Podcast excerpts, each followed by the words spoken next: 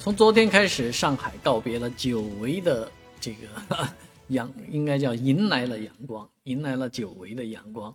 啊，阳光照耀之下，气温迅速的上升。今天中午的这个温度已经让我们开了空调。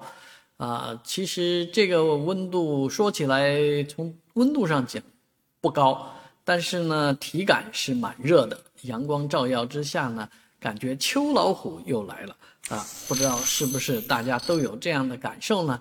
未来十天之内呢，上海的气温是维持在高位的，啊，三十度左右啊。但是很多人就在盼，哎，秋天怎么还不到啊？因为往年来讲，上海市区像徐家汇进入秋天是十月五号，而松江是九月二十九号，所以入秋呢，也就是最近的事情。但是你看这么高的气温，怎么能入秋呢？啊，因为上海入秋的标准是平均气温在二十二点五度左右，所以这个温度如果不降下来的话。